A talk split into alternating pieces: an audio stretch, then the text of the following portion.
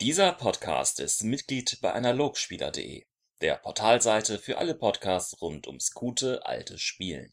Einen wunderschönen guten Abend, liebe Damen und Herren, die sich erneut den DSA internen Podcast anhören und wahrscheinlich werdet ihr schon wissen, was jetzt kommt. Philipp Hauptmann. Ja, ich komme. Es ist keine Überraschung mehr. Es ist, ich will immer so einen Geheimgast da haben, aber es ist halt, es ist halt immer nur du. Ja, und dann auch noch mit so versauten Witzen. Ähm, ja, grüß dich. Florentin Will. Hey, bei endlich mir in der geht die. Götterreihe weiter. Juhu. Ja, endlich geht's weiter. Und da wir uns ja unserer Schuld bewusst waren, haben wir uns jetzt auch ganz stark zusammengenommen und mal richtig zügig noch eine schöne zweite Folge aus den äh, Wänden gezaubert, aus, der, aus dem Internet-Pipeline gelutscht. Und äh, ja, darum soll es heute gehen, Florentin, nicht wahr? Genau. Und zwar geht es um Hesinde. Ähm, einen der, glaube ich, am häufigsten eigentlich eher vertretenen Götter in DSA, oder? Also ich glaube, Hesinde Geweihte zumindest werden relativ häufig gespielt. Könnte ich mir vorstellen, ja. Also lese ich zumindest auf den Foreneinträgen, so unsere Gruppe steht aus einem Streuner und einem Hesinde-Geweihten. Also was in der Richtung. Sehr spezielle Gruppen und so. Äh, aber glaube ich, ist ganz gern gesehen, so dieser, dieser, wenn man irgendwas Neugieriges, Forscheriges spielen will, aber kein Magier, dann ist das genau das Richtige. Ja, und darum soll es heute gehen, Hesinde, die Kirche an sich und alles drumherum. Yeah. Das, das ist genau unser, Ziel. Und ich finde, hier sind es eine tolle Gottheit. Ähm, das vor allem genau deswegen, weil sie so toll ist, ist sie toll für den Podcast heute. Weil, und das ist, glaube ich, eins der größten Dinge, die man gleich mal, mit denen man gleich anfangen sollte. Hesinde ist meiner Ansicht nach viel zu gut, viel zu gut geeignet. Overpowered. Overpower. Power Gaming ne, ist ähm, viel zu gut geeignet für die heutige Zeit, weil unsere heutige Philosophie, mit der wir an Sachen rangehen und wie hoch wir die Wissenschaft einschätzen heute, heutzutage, ähm, und vor allem wie viele Nerds ja auch DSA spielen und demzufolge auch wissenschaftlich motiviert sind, äh, wie ich ja zum Beispiel auch als Physikstudent, ähm, ist die Sinnekirche viel zu gut in, ja, viel zu gut, viel zu Also modern. viel zu modern.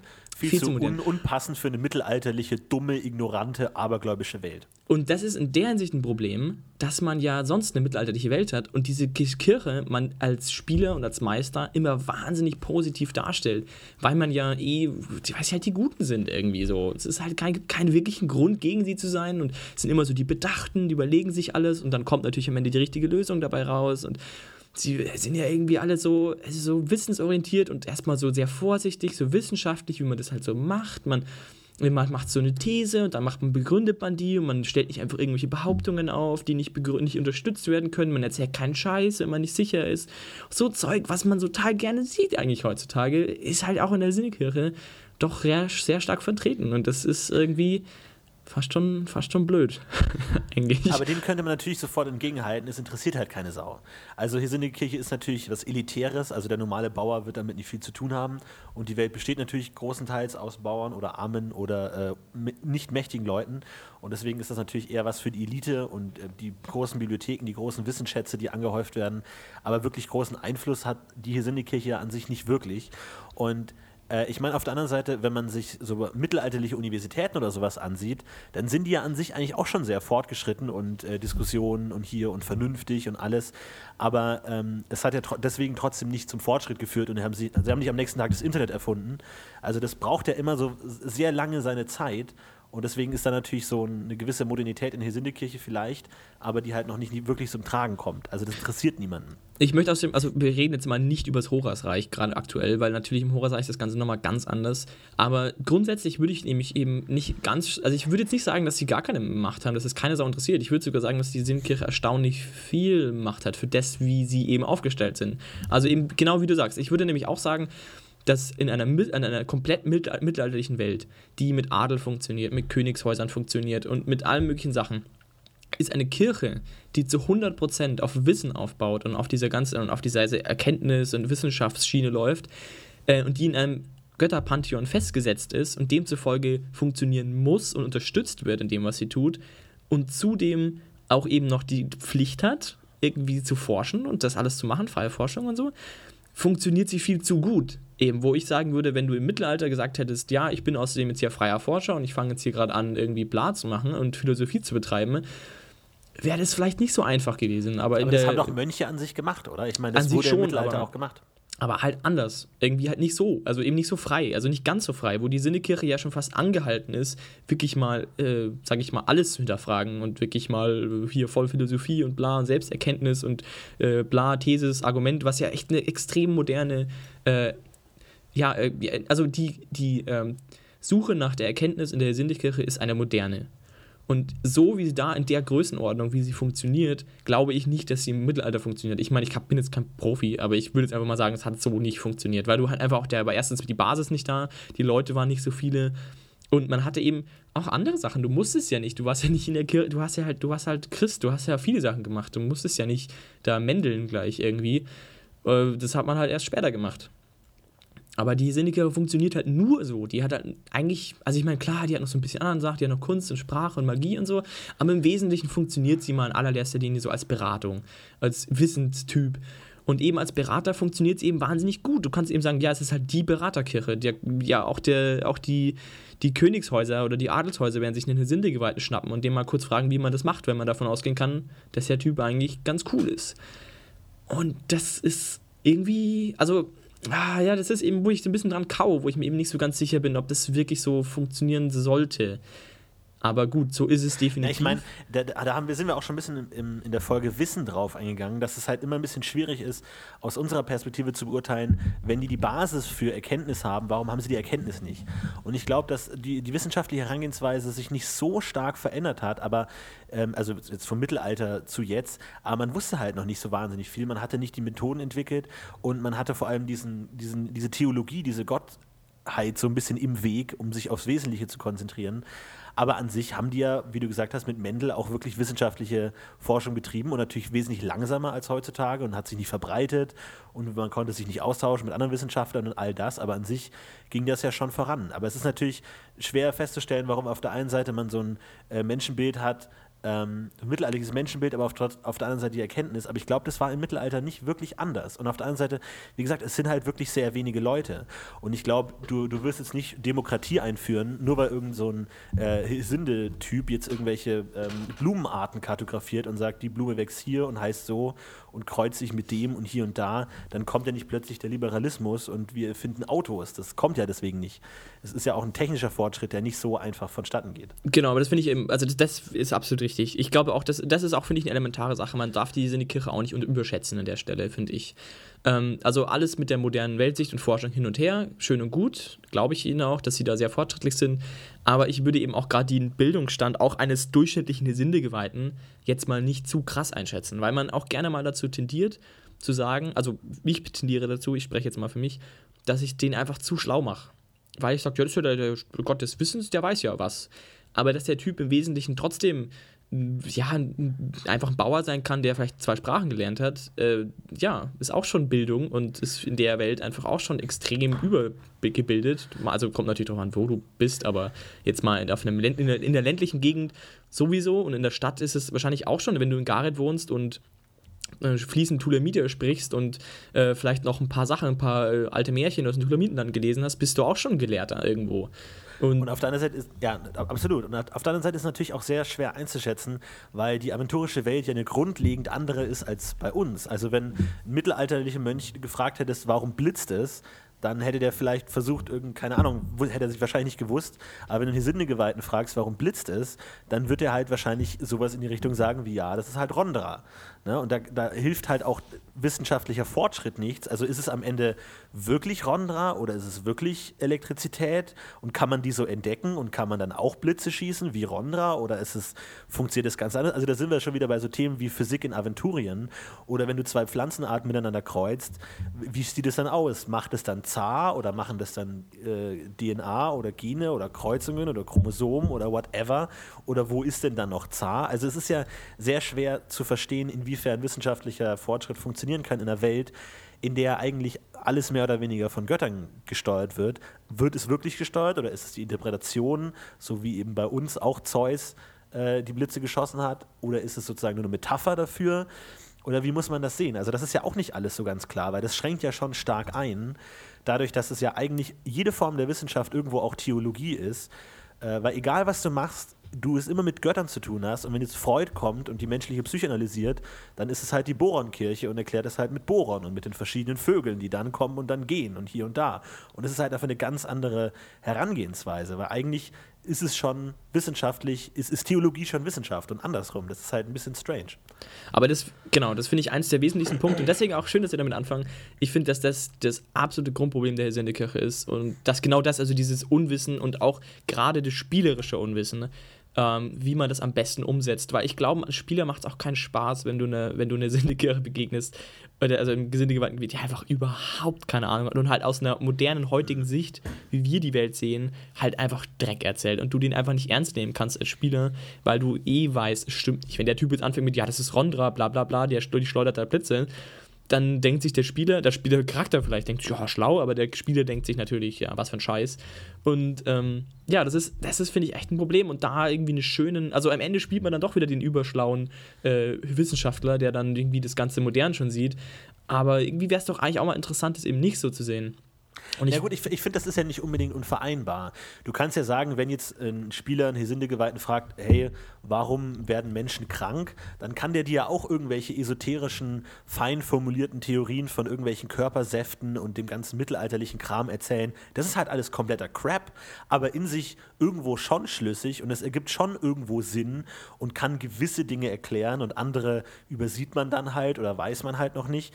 Also nur weil man keine Theorie hat, muss man ja nicht deswegen gar keine, also weil man nicht die richtige Theorie hat, muss man ja gar keine haben. Ja, ja, aber ich meine, die Menschen im Mittelalter haben sich das Zeug ja auch schon irgendwie erklärt und äh, es war halt einfach nur falsch. Aber man kann trotzdem groß darüber theoretisieren, ob jetzt äh, Galle und die Körperflüssigkeit in der Konzentration und welches Mittel das beeinflusst und wie das und halt diesen ganzen für uns esoterischen, homöopathischen Kram zu machen, den die aber halt komplett ernst nehmen, weil es halt das Beste ist, was sie haben. Ähm, aber ich meine eben als Spieler, also als Spieler ist es manchmal ein bisschen deprimierend, kann ich mir vorstellen, wenn du halt dann, äh, wenn du quasi vor, eine, vor der gelehrten Kirche stehst, die dir einfach Crap erzählt.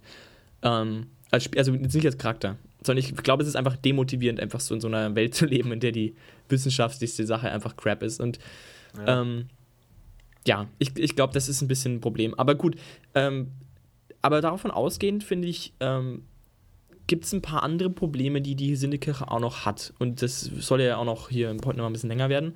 Deswegen würde ich sagen, schießen wir damit mal los.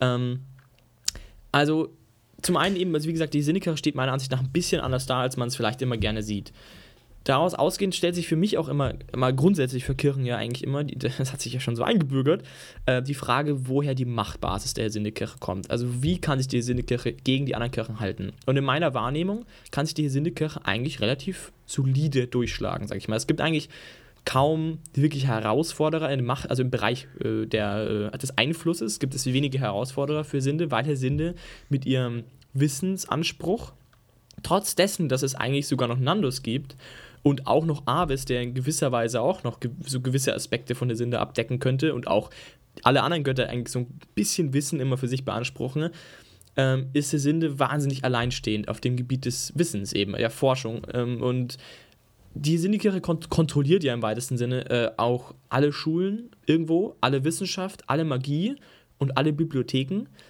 und hat eigentlich jeden Beraterposten, sag ich mal, schon so auf sich geeicht. Also das ist schon mal, finde ich, eine krasse Machtbasis, die ich gerne auch mal hier nochmal ansprechen will. Und deswegen würde ich sagen, dass die, die Machtbasis der Sindekirche in erster Linie wieder mal einem Bildungsbürgertum zu, äh, zustrebt und dem Adel, was wieder mal wenig die Privat, also die, die kleinen Leute wiederum sind.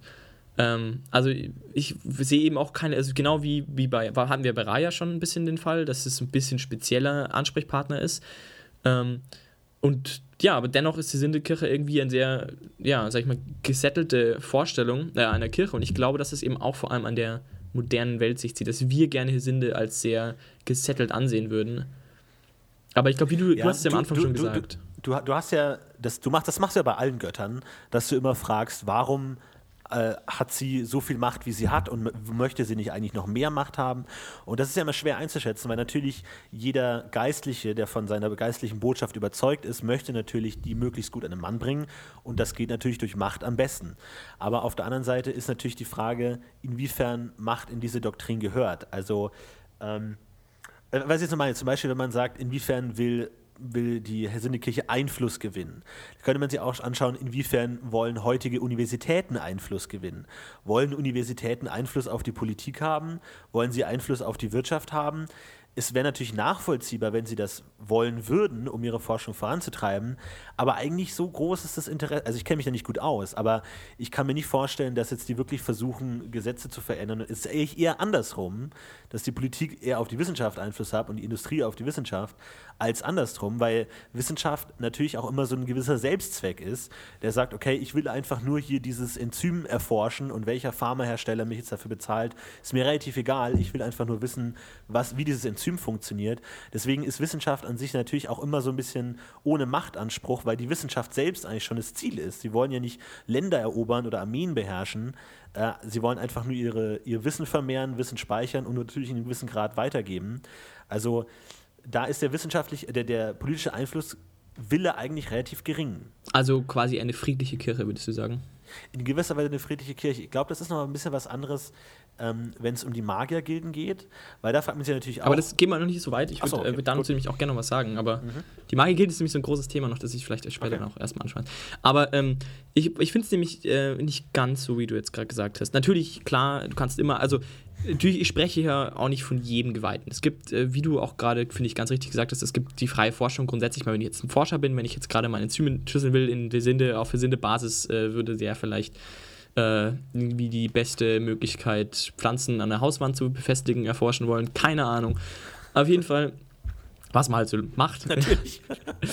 ähm, und also der, der Typ wird wahrscheinlich jetzt kein großes Interesse daran haben. Der will sein Zeug machen und gut ist. Aber ich denke mir zum Beispiel andersrum. Die Kirche also wie funktioniert die Gedankenwelt der Kirche? Die Gedankenwelt der Kirche sagt, sagt, der, sagt dem Geweihten, wir sind die Kirche der schlauen Menschen. Wir sind die Wissenschaft, wir sind die Leute mit Verstand, wir haben alle, haben es voll raus, wir haben die besten, die besten und schlauesten Köpfe sind bei uns in der Kirche angestellt und Sinde, die Göttin des Wissens, äh, hält ihre Hand über uns, wir sind die Schlauen. Das heißt, es ist so eine grundsätzliche Arroganz, kannst du gar nicht umhinkommen, weil du einfach von Haus aus sagst, du bist die schlaue Kirche. Das ist so eine grundsätzliche Überheblichkeit, was auf Geistesebene angeht. Also da musst du schon ein sehr, sehr ausgeglichener Mensch sein, um das komplett zu ignorieren. Und dann auf der anderen Seite aber in der Welt zu leben, in der du Adel hast, die an sich, der an sich machen kann, was er will und dann einfach mal zum Beispiel beschließt, ja, dass seine Leute halt nicht irgendwie lernen, wie man am besten ein Feld bestellt, sondern das einfach mal zu bestellen, dann glaube ich, kriegst du die Krise. Äh, weil du ja der Meinung bist, dass du das besser könntest als er. Aber ja nicht darfst. Und ich glaube deswegen schon, dass die Hesinde-Kirche einen grundsätzlichen, ein, grundsätzlichen, ein grundsätzliches Interesse daran hat, Einfluss zu üben auf die Leute, die was zu sagen haben, um ihnen klarzumachen, was der richtige Weg ist, sozusagen. Also um quasi ihr Wissen auch, also ich meine, natürlich ist es eher Nandos an der Stelle, aber im Mittelreich gibt es Nandos nicht und deswegen würde ich auf jeden Fall sagen, dass die Hesinde-Kirche auch interessiert daran ist, ihr Wissen im angewandten Gebiet an den Mann zu bringen, weil was sonst sollen die denn machen? Also ich meine, nur forschen ist auch ein bisschen arg wenig. Es gibt halt die Forscher, es gibt vielleicht die Archivare und dann gibt es aber auch noch die, die mit ihrem Wissen irgendwas anfangen wollen und deswegen zur Sindekirche gehen. Nee, ich, ich finde, man darf das ja nicht, man darf das ja nicht verwechseln. Äh, Sindegeweihten sind ja in der Hinsicht eigentlich keine Forscher, eigentlich keine Wissenschaftler. Das sind ja die Wissenschaftler, die an Universitäten arbeiten. Das ist ja noch was anderes. Es gibt ja auch die Universitäten. Es gibt eigentlich drei Sachen. Es gibt die Universitäten, also die weltlichen Universitäten, dann gibt es die Magierakademien und dann gibt es die Hesinde-Kirche.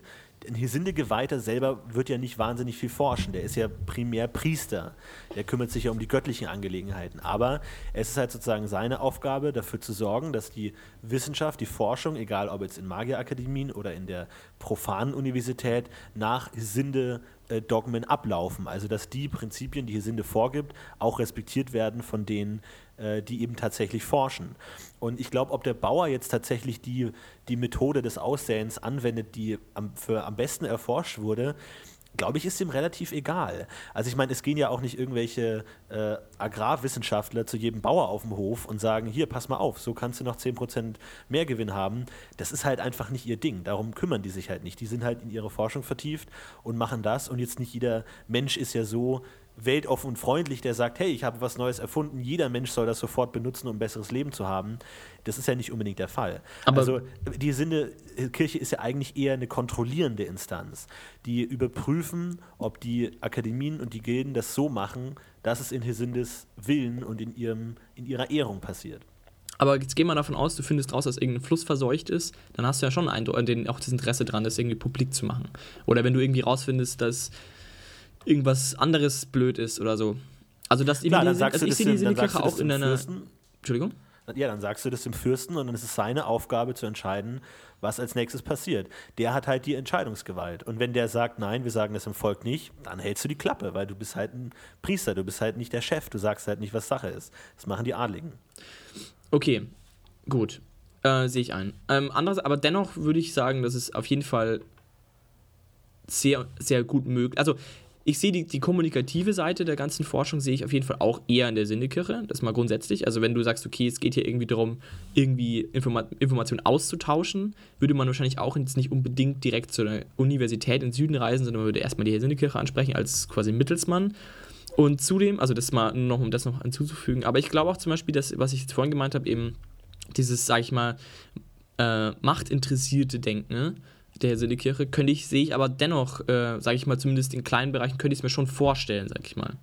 Es stimmt schon, was du sagst. Ich denke auch, dass es an sich erstmal in erster Linie, zumindest die Idealvorstellung sieht eigentlich jetzt eher mal vor, dass sie sich mal um die Forschung selber kümmern und deswegen jetzt mal keinen politischen Einfluss wollen.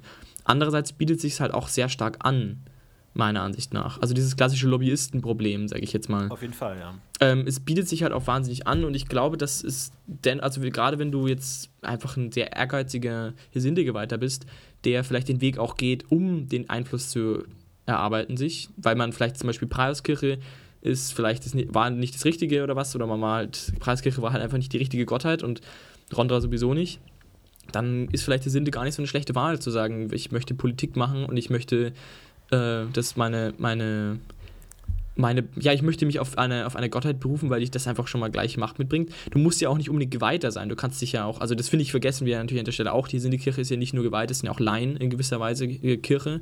Und wenn du quasi dich, äh, sag ich mal, wenn du halt ein sehr gebildeter Mensch bist und dich auf eine Sünde berufst, ist ja dasselbe Weltbild, das dahinter steht.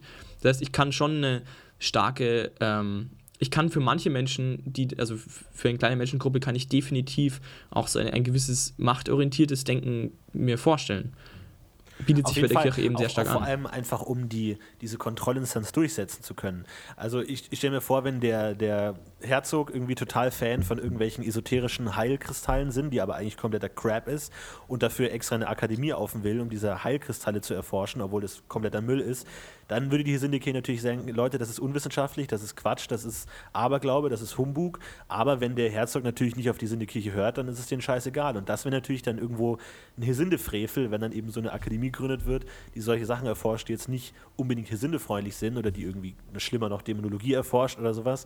Und da muss natürlich die Sindekirche auch gucken, okay, wir brauchen Leute in wichtigen Positionen, die eben auch ein bisschen kontrollieren können, was da die Machthabenden so machen oder nicht. Das ist natürlich schon ein gewisser Machtkampf, das stimmt natürlich schon.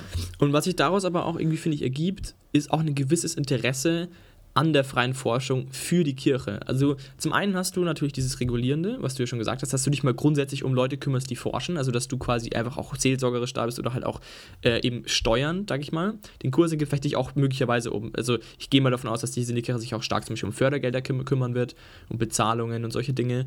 Ähm, also den Hintergrund organisiert, aber dem aber auch gleichzeitig sozusagen ein sehr starkes Interesse an der Forschung selbst schon mitbringt, aus logischen Gründen, weil die Kirche beruft sich auf die Forschung und auf die Forschungsergebnisse und wenn du keine Ergebnisse vorweisen kannst und gar nichts mehr passiert sozusagen, sondern einfach nur noch vor sich hin geforscht wird, dann wird der Rückhalt sozusagen der Kirche sehr stark missen gehen. Das Problem hat man ja heutzutage auch, wenn man einfach nur vor sich hin forscht. Gibt es nur noch wenige, die irgendwie Grund, also es gibt natürlich einen großen Grundlagenforschungsbereich, aber im Verhältnis zur industriellen Forschung ist Grundlagenforschung eigentlich eher klein. Ähm, weil, ja, du musst halt zum Start gehen, um das zu machen, eigentlich, weil sonst macht es ja niemand.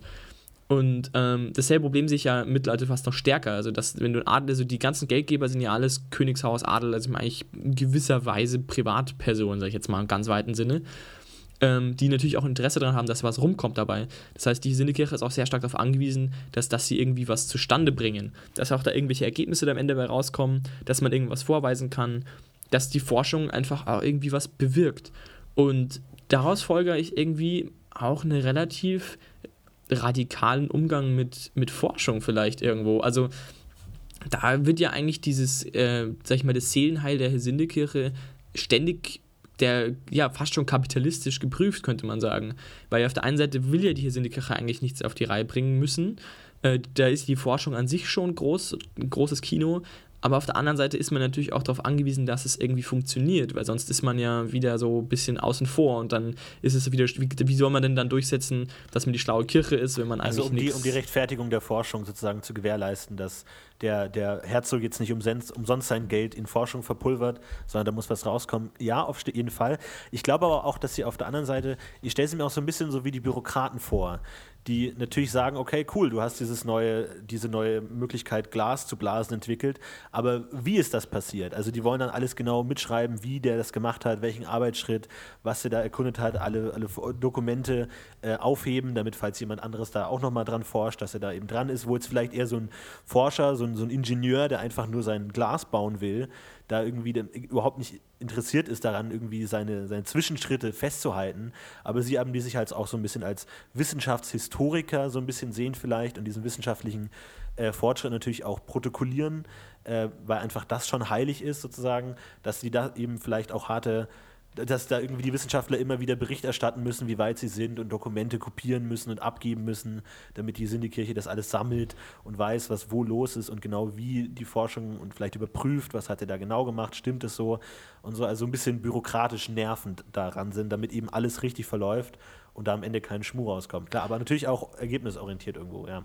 Also ich denke auch, Bürokratie ist, denke ich, ein nächster Punkt, aber also wo ich eben die, also was ich vorhin, wo ich darauf eigentlich hinaus wollte, mit dieser ähm, Macht, also dieser ähm, Orientier, mit diesem Ergebnisorientierten, ist eigentlich die gute alte Problematik der, ähm, der, der, ja, wie weit würde man gehen für, für die Forschung und wie weit würde die Sindekirche gehen für Forschung? Also gibt es, gibt, ich meine, natürlich gibt es Grenzen, ist klar. Ich meine, Sindekirche hat Grenzen zu haben, aber ähm, würde man zum Beispiel, klassischer Fall, Leichenschändung Boron, Grab, also Graböffnung, ähm, ist zum Beispiel so ein Fall.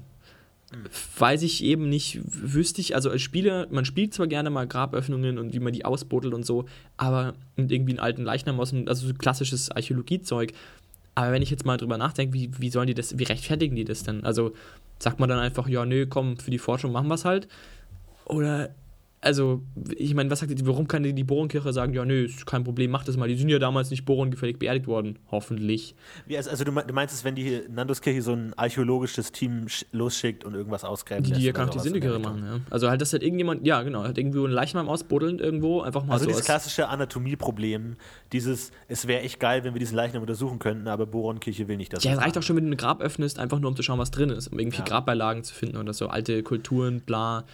Also, wie weit, ja, wie man, wie, wie, wo sind da die Grenzen? Also, wie weit würde man gehen? Weil ich könnte mir eben vorstellen, eben darauf wollte ich eben hinaus, durch das, dass man so äh, ergebnisorientiert ist, sein muss, auch in gewisser Weise, dass man auch gewisse Sachen auch bereit ist, einfach mal in den Kauf zu nehmen. Und gewisse Grenzüberschreitungen vielleicht auch kalkuliert macht, weil man als Sindekirche auch eben einen gewissen Machtanspruch hat ähm, und einen gewissen Rückhalt in der, gerade im Horusreich, eben auch einen größeren Rückhalt auch genießt in der Gesellschaft und sich deswegen auch gewisse Sachen einfach rausnehmen kann und äh, dazu mit anderen immer wieder in Bedrängnis gerät. Das ist für Boron Leichenschändung eben der Fall oder halt nicht eher an der Totenruhe, aber auch ganz groß mit Praios natürlich. Äh, Regelbruch mit Praios, ständig. Ich meine, Magie ist ja allein schon ein Regelbruch. Also jegliche magische Forschung ist ja schon, sag ich mal, jetzt nicht unbedingt gefährlich, aber schon irgendwo nicht, nicht ganz, also ganz okay. Es ist irgendwie immer schon so ein bisschen an der Grenze. Ich meine, gut, du könntest sagen, ich erforschen, dass es sicherer wird und so. Okay, gut, aber ich meine, so im allergrößten Feld der Magieforschung könntest du sagen, bist du eigentlich schon im Feld gegen Praios irgendwo. Ähm, genauso wie eigentlich fast alles Philosophie äh, betreffende und humanwissenschaftliche und alles, was in irgendeiner Weise göttliche Or äh, Weltansicht hinterfragt, ist eigentlich alles gegen Praios. Und ähm, ja, ich meine, nimmt sich die Sinnekirche dann, wie viel nimmt sie sich denn raus? Also, da, und da sehe ich eben auch diesen Machtanspruch wieder irgendwie so interessieren, also so interessiert zu, wo ich mir denke, die Sinnekirche hat ja auch ein, ein Interesse daran, die freie Forschung nach vorne zu bringen ähm, und will ja eben nicht auf der Stelle treten ne? und will ja eigentlich die Möglichkeit haben, wie man heute ja auch hat, sozusagen weiterzudenken und sich auch eine gewagten These mal eben anzuschauen, ob das stimmt oder nicht stimmt. Aber stößt er ja immer Ja, wieder auf, auf ja, moralische Grenzen, die, die, ja, wo, die, wo man eben, wo man, die man umschiffen muss oder einfach eben nicht sondern einfach drauf scheißt. Ja, das ist halt schwierig. Da kommen wir dann so ein bisschen in die Zone, wie, wie schwarzmagisch ist die Sinnekirche. Aber ich meine, die Sinnekirche, also Priester der Sinnekirche sind ja nicht nur Sinnepriester, sie sind Priester des zwölfgöttlichen Pantheon. Also die äh, sehen schon ein, warum man äh, Leichen nicht schändet, weil eben das nicht cool verboren ist. Und ich meine, das sind ja auch Probleme, die sich heutige Wissenschaftler gegenüberstehen, hier Tierversuche oder was weiß ich, Menschenversuche oder Klonen und so. Inwiefern ist das moralisch gerechtfertigt? Äh, und so, die haben ja auch eigene moralische Bedenken. Und da sagt natürlich ein Gesindepriester auch irgendwo muss Schluss sein. Das ist natürlich die Frage, äh, ob der jetzt, ob der sozusagen komplett in die eine Richtung drängt und der Bohrenpriester dagegen. Oder ich glaube eher, dass der Gesindepriester selber auch sagt, okay, hierhin und nicht weiter, äh, weil das eben gegen die zwölfgöttliche Ordnung ja, aber würde äh, der Sinnige, und ein Schwarzmagier vielleicht sagen würde, hey, kein Problem, wir, wir schneiden den Sklaven auf. Aber hier sind die eben nicht. Äh, Entschuldige. Aber ähm, ich würde eben sagen, dass die Sinnekirche einfach weitergeht an der Stelle, also als ein Bohren weitergehen würde. Und damit ja in irgendeiner Weise schon Affront bietet. Weil ja die Sinnekirche auf einmal entscheidet, was die Bohrenkirche zulässt. Oder die Sinnekirche entscheidet, was die Preiskirche zuzulassen aber, hat. Aber, aber die, die, sind ja keine Gegner. Die Sinnekirche ist ja kein Gegner der Bohrenkirche. aber sie hat andere so Interessen. Ja, natürlich, aber sie ist, hat kein Interesse daran, andere, andere Götter zu, zu erzürnen in der Hinsicht. Also die würden ja auch nicht sagen, okay, es ist in Hesindes Sinn, gegen Boron zu arbeiten. Also das ist ja wahrscheinlich auch nicht die Vorstellung der Götter, die ein Hesinde-Priester hat. Der würde nicht sagen, es ist in Ordnung für Hesinde, dass wir irgendeinem anderen Gott auf die Füße treten. Klar. Natürlich äh, kann, kann, man aus einem egoistischen Sinn sagen, hey, ich will, dass diese Forschung gelingt, deswegen ist es mir wurscht und ich schneide die, die Leiche auf. Klar, aus einem persönlichen Sinn, aber ich glaube, vom Dogma her kann man schon eher sagen, dass die sich natürlich respektieren. Und natürlich, auch nicht wirklich natürlich. Gegner sind. Natürlich, aber äh, dennoch bleibt ja die Frage, also dennoch ist es ja ein Sindegeweihter, der es entscheidet. Und der Sindegeweihter ist vielleicht deutlich liberaler, was das angeht und sagt sie vielleicht eben nicht, also wo halt die Bohrenkirche vielleicht den extremen Dogma sagen würde, ihr macht auf gar keinen Fall irgendein Grab aus, ist mir scheißegal, was ihr drin machen wollt, macht ihr einfach nicht. Wo eine Sindegeweihter sagt, vielleicht ja, ein 2000 alte Jahre altes Grab ist halt einfach wahnsinnig interessant. Wir schauen da ja nur mal kurz rein und schauen, was da drin liegt und machen dann wieder zu und wir machen da von mir aus auch nochmal einen Bohrensegen drüber und alles ist gut. Ähm, aber ja. ich meine, dennoch ist es halt vielleicht schon mehr, als die Bohrenkirche zulassen würde. Auch wenn vielleicht die Sinnekirche sagt, wir machen alles, was wir irgendwie können, um das Ganze so gut und best gut wie möglich irgendwie rüberzubringen. Und die Sinne wird das verstehen und bla. Und wir werden das alles gut machen und wir werden aufpassen und so. Dennoch ist es ja schon mehr vielleicht, als es die Bohrenkirche zulassen würde. Genauso wie die Preiskirche. Wenn man sagt, ja, wir äh, wir arbeiten daran rauszufinden, wie ein Blitz entsteht, ist vielleicht die Preiskirche schon mal grundsätzlich dagegen und sagt, nee, das ist Rondra und wenn ihr jetzt irgendwas macht, dann ist es einfach grundsätzlich schon zu viel. Und die Sinnekirche sagt, ja, wir können ja mal schauen. Ne? Das ja. ist, äh, wo ich halt sage, die Sinnekirche ist ja an vielen Stellen ähm, genötigt eigentlich, ein bisschen über die Stränge zu schlagen, um die Forschung voranzutreiben, weil sie auf die Forschung angewiesen sind.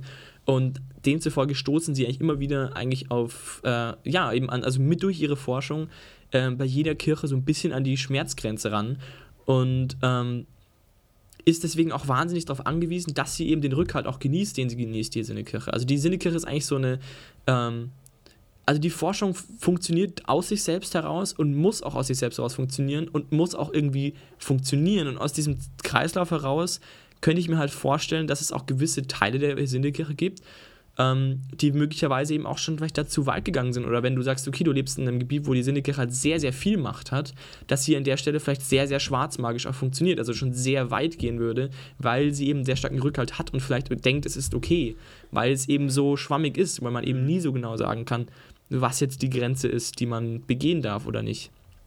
Und äh, das sehe ich schon ein Problem. Also das ist ja eben auch so ein moralisches Problem, das halt damals noch ganz anders funktioniert als heute, wo man halt heute einfach schon ganz anders aufgestellt ist.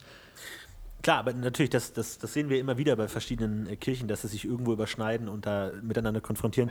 Es ist nur halt was anderes als wie bei uns. Bei uns ist es halt Wissenschaft gegen Kirche. Da ist es ganz klar, äh, wo die einen stehen, wo die anderen stehen. Und da ist es halt Kirche gegen Kirche. Aber die Wissenschaft hat ja auch noch was zu sagen. Also natürlich kann die Wissenschaft sagen, äh, nein, lass uns die ausgraben. Aber wo die Sinnekirche steht, wahrscheinlich dann eher auf der Seite der Wissenschaft, ne? also der, der Akademie. Oder ja, der, eben, der genau, Universität. Also ist die Frage. Die sind, ja, eben es ist natürlich auch ein bisschen Vermittler, ne? Klar, also die haben natürlich einen besseren Draht zur Bohrenkirche wahrscheinlich, als es jetzt so ein profaner äh, Wissenschaftler hätte. Aber natürlich, das sind immer wieder die Konflikte und das ist ja auch, sag ich mal, das Interessante, dass man da sagen kann, wo die Einflüsse der Bohrenkirche gering sind, hat, kann natürlich dann die Sinnekirche übernehmen oder ja, ja, aber was ich eben, wo ich eben darauf hinaus will, ist ähm, eben sozusagen diesen, auf diesen Machtanspruch zurückkommen, auf diesen, ja, wie, wie, dass wie man weit, eben, dass die, würden sie gehen? Würden genau, sie dass die Sinnekirche auch alle anderen überrollen, ja. dass die Hesindekirche eben auch einen extremen Nutzen daraus zieht, schwarzmagisch zu funktionieren, sozusagen. Weil sie eben auch darauf angewiesen ist, dass da was bei rumkommt und wenn, ähm, wenn die Hesindekirchen sich sozusagen von den anderen Kirchen, also von den moralischen Vorstellungen der anderen Kirchen beschneiden lassen würde, also wenn sie sozusagen sich nicht emanzipieren würde, die Sindekirche, also wenn sie nicht machthungrig sozusagen Politik, Kirchenpolitik betreiben würde und ihre Kirche zu etablieren, äh, politisch, dann hätte sie irgendwo ein Problem, weil sie dann viele, viele freie Forschung nicht funktionieren würde, grundsätzlich nicht funktionieren würde, weil die anderen Kirchen sie einfach zu sehr beschneiden würden. Und deswegen denke ich nämlich schon, dass die Sindekirche eigentlich einen großen Anspruch auch auf äh, Politik haben, also auf kirchenpolitisches Handeln hat in vielerlei Hinsicht, weil sie eben muss, weil sie einfach, um, um das machen zu können, was sie macht und um das voranzutreiben, was sie macht, ähm, das machen muss. Sie muss Kirchenpolitik betreiben. Also sie muss quasi ihren Rückhalt sicherstellen, um solche Dinge überhaupt durchführen zu können. Auf der anderen Seite muss sie, also sie kann natürlich nicht zu weit gehen. Klar, ich möchte jetzt auch nicht sagen, dass sie irgendwie wirklich äh, Leichenstellung betreibt, aber in größerem Maßstab. Aber ich will damit sagen, dass, dass ich schon in der Sinnekirche auch eine ziemliche ähm, Ruchlosigkeit an, an der einen oder anderen Ecke mir vorstellen könnte. Also, dass ich mir zumindest einen Geweihten vorstellen kann, der sehr äh, machtorientiert und ruchlos äh, wissenschaftsorientiert arbeitet und eben sehr schwarzmagisch funktioniert, weil das einfach die Kirche auch braucht irgendwo. Ja, das ist natürlich die Frage, wie ergebnisorientiert die Sinnekirche ist. Du hast es ja schon angesprochen, klar, für die Rechtfertigung. Äh, da können wir auch nochmal die Gegenüberstellung gegen Nandos vielleicht anreißen, inwiefern man sagen könnte, ist Sinde wirklich am Ergebnis interessiert? Wollen die wirklich was erreichen um jeden Preis? Oder, sag ich mal, sehen sie schon die Forschung an sich selber als heilig an und ob man da jetzt an der Leiche forscht oder an der Blume, ist egal. Und also, wie gesagt, den besten Nutzen hast du natürlich mit einer schwarzmagischen Herangehensweise. Das ist ja der Sinn der Sache, der, der Pragmatismus. Aber auf der anderen Seite, wie gesagt, ist ja die Sinde als Kirche auch die Trägerin der Moral. Also, das ist ja die Aufgabe. Und ich glaube eher, dass die Wissenschaftler der Profanuniversität immer skrupelloser sein wollen als die Hesinde. Also die Hesindekirche bremst die eher, damit es nicht zu einem äh, Zwist auf einer theologischen, göttlichen Ebene kommt, also sie in das Territorium von Boron reinreichen. Also ja. es, es, sind ja immer drei Parteien, nicht zwei wie bei uns. Ja, glaube ich, glaub ich auch, aber dennoch ja. glaube ich, dass man äh, noch liberaler ist als die anderen Kirchen wär, wären. Aber natürlich, ich denke auch, dass, und ich denke auch, wo du jetzt gerade Nandos angesprochen hast, ich bin auch der Meinung, dass Nandos noch schwarzmagischer funktioniert und eben noch ergebnisorientierter ist. Ja, das würde ich Und dass die Sinnekirche eigentlich im Großen und Ganzen noch deutlich grauer eben ist. Ähm, aber dennoch eben trotz dessen, dass sie, also auch, ich glaube, die Sinnekirche ist genötigt, grauer zu sein, weil sie erstmal auch einfach größer ist und viel mehr Leute erreichen muss und auch viel mehr, viel mehr Leute stehen muss, also viel ähm, mittelmäßiger angesiedelt sein muss. Und, die, und andererseits auch ähm, eben auch die, die, ganz, die einfache Ausrichtung der Götter, wie du ja auch gerade gesagt hast, dass die Forschung allein schon wichtig ist, auch eine gewisse Rück Zurückhaltung auch zulässt. Ähm, aber ich denke eben trotzdem, trotz allem, dass die Sinnekirche tendenziell wenn es in irgendeine Richtung stößt, eher in die schwarze Richtung gehen müsste. Weil ja eben, wie, wie jetzt auch schon gut erklärt, weil eben, weil ich denke, dass die Forschung einfach auch dennoch ähm, ergebnisorientierter ist als gar nicht. Also es ist definitiv ein bisschen ergebnisorientiert und demzufolge ist auch so ein bisschen Ruchlosigkeit möglich. Und ich würde auch eben sagen, dass die schwarze, dass die Sinnekirche grundsätzlich schon versucht, äh, alle anderen Kirchen einzuhalten und natürlich jetzt auch nicht extrem ausschlagen würde und sagen würde, nee, wir buddeln jetzt einfach mal den Friedhof um. Das werden die auch nicht machen, aber dass man halt tendenziell eher bereit ist, andere Kirchen, sag ich mal, an den Kopf zu stoßen, tendenziell. Ja. Und das ist natürlich auch die Frage, also wenn wir jetzt um den äh, Unterschied zwischen Nandos und Hesinde ansprechen wollen, was ist denn tatsächlich so das welche Forschungsgebiete würde man wem zuschreiben? Und ich würde spontan eher Nandus die naturwissenschaftliche Seite zuschreiben und Hesinde eher die geisteswissenschaftliche. Also ich glaube, also wenn es um diesen Pragmatismus geht, ich glaube, Hesindekirche ist gar nicht so äh, ergebnisorientiert, wir müssen jetzt ein besseres Wagengetriebe bauen, wir müssen jetzt eine bessere Pflanze bauen, sondern eigentlich eher diese philosophische, geisteswissenschaftliche, der Geist selbst, die Beschäftigung mit Wissen selbst und äh, Geschichte und das Lesen der alten Texte und bla und bla ist Selbstzweck an sich. Und es ist ja auch eine sehr humanistische Geschichte, dass man sagt, der Mensch als Träger des Geistes ist eigentlich der Selbstzweck an sich und nicht wie Nandus, der eher vielleicht eher äh, ergebnisorientiert ist und zu sagen, okay, wenn ich am Ende eine coole Brücke gebaut habe, ist es die Brücke das Relevante und nicht, dass ich die geistige Erfahrung gemacht habe, den Weg durchlebt habe, wie es ist, eine Brücke zu bauen. Wobei ich das lustigerweise genau andersrum sehen würde. Also der mit der Brücke des Beispiels definitiv war, aber ich würde tendenziell eher die Humanwissenschaften Nandos zuschreiben, der ja auch für Philosophie mehr steht und mehr für dieses Menschliche und für den Ja, Verstand Philosophie und die ist doch gerade eben nicht menschlich. Philosophie ist doch gerade eben abstrakt und nicht konkret. Ach so, Und du menschlich meinst- ah, ist ja eher mhm. ko konkret, dass du sagst, es geht darum, jetzt nicht lange nachdenken, die Leute brauchen eine Brücke und keine Bücher. So, das wäre eher Nandos. Wir sagen, es gibt konkrete Probleme zu lösen, wir brauchen konkrete Ansätze und ob das jetzt gut aussieht oder ob das jetzt wahnsinnig heilig ist und Gesinde gefällig ist, ist eher zweitrangig. Also der ist eher so der Ingenieur, der, der Macher und der Sinnegeweihte ist eher so der Philosoph, der Denker. Ja, du triffst mich da jetzt ein bisschen auf dem, auf dem falschen Fuß. Ich bin mir gar nicht so sicher. Aber äh, es, ja, hm, ja, es könnte schon ungefähr in die Richtung schlagen. Aber ich würde jetzt auch nicht zu tief in Nandos gehen, weil ich glaube, wir werden mal irgendwann so ein Halbgott-Ding machen. Da können wir das nochmal ein bisschen ausdiskutieren. Ich sage jetzt einfach mal ja. Fall, vor allem, ich finde es ja schwierig, weil es gibt ja in der Sinnekirche auch verschiedene Strömungen, unter anderem die, äh, also heißt es zumindest in äh, Wege der Götter, die Pastori und die Satori, wobei die Pastori eher so die, die, die Hardcore-Meditation, Philosophie, Bücher wälzen und die Satori eher so die äh, Wissen für alle, verbreiten, Genösel sind. Also auch da ist man ja schon relativ nah an Nandos dran, finde ich zumindest, wenn man diesen Wissen für alle, wir gehen raus aus unserem Tempel und bringen den Leuten Wissen, ist ja, finde ich, schon relativ nah an, an Nandos eigentlich dran.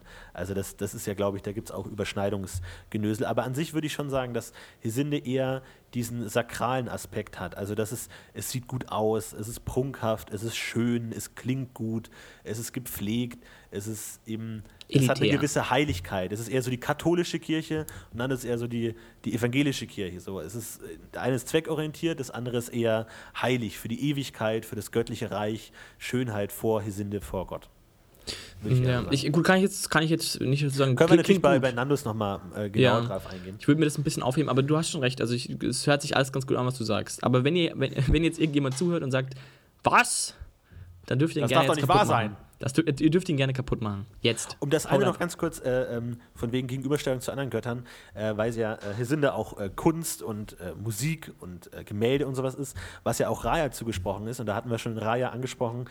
Äh, das Verhältnis, das ich ganz passend finde, ist dieses äh, Dionysos gegen Apollon, also die beiden griechischen Götter, die auch beide äh, Kunsthaftigkeit so ein bisschen zugeschrieben wird. Und da ist Raya eher Dionysos, also dieses rauschhafte, chaotische, äh, weltliche, gemeinschaftliche. Und Hesinde war dann eher Apollon, also das sehr vernünftige, kühle, klare, definierte. Also das wäre dann eher sowas wie äh, Notenlehre, so würde man eher an Musik rangehen. Also wirklich die Noten, wie viele Noten gibt es, Harmonien, eher Flöten, so hin. Also wo, wo Raya eher so trommelt und so Gesänge und cool und Orgien krass, wäre dann Hesinde eher so barock, klar definierte Noten und klar definierte Sachen und eher Kunst auch als ähm, ja eben etwas Distanziertes, dem Menschen nicht so eigenes, sondern ist es, also um, um das nochmal mein Lieblingszitat anzuwecken, bei äh, äh, ähm, Hesinde ist der Mensch der Künstler, bei Raya ist der Mensch das Kunstwerk.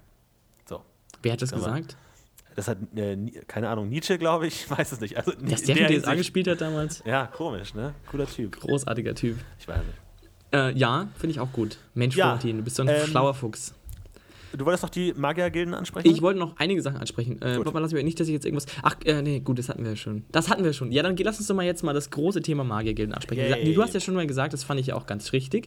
Es gibt drei Parteien. Es gibt die, die weltlichen Ak Akademien, die Kirche und die Ak Magierakademien. also eigentlich vier. Wie so viel? Ja, doch, du hast recht. Drei, stimmt. Andere, Ähm. Borankirche war immer das dritte. Nein, die sind jetzt egal. Naja, Ja, okay, na okay, ja. gut, sorry. Nee, drei, Ähm, du hast recht. Ja, genau. Und ich meine, wir haben jetzt gerade ganz viel über, äh, über quasi profane äh, Forschung geredet und so.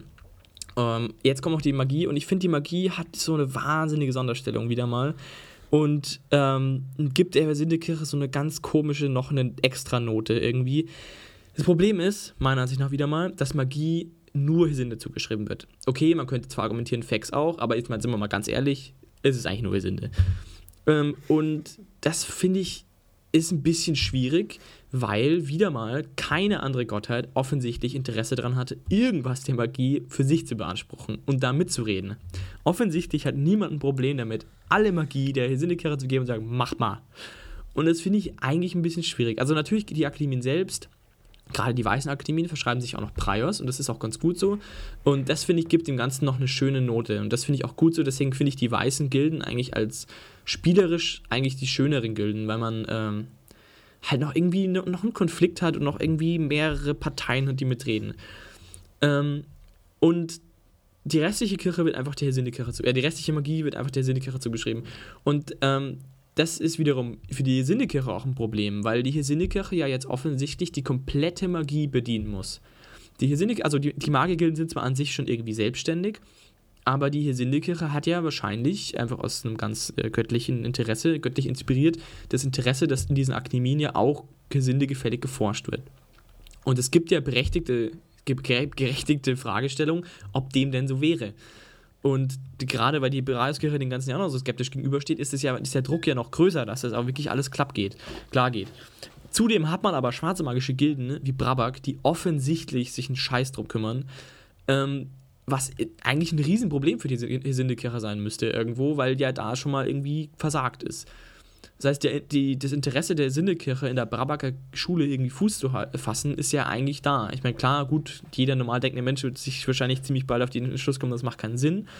Aber dennoch, das ist eigentlich eine ziemliche Problemstellung. Und zudem ist es so, dass es auch noch schwarzmagische Gilden wie Mirham zum Beispiel gibt, die ja schon sehr Hesinde-gläubig sind oder zumindest ausgereichend Hesinde-gläubig sind. Und im Gegenzug dazu irgendwie die Weißmagier-Gilden, ne, die ja auch Gesindegläubig sind und natürlich die Grauen sowieso. Das heißt, man hat ein wahnsinniges Spektrum an Leuten in der Magie, die die Forschung betreiben, die Magie wirken, die sich auf Gesinde berufen und allesamt werden irgendwie bedient.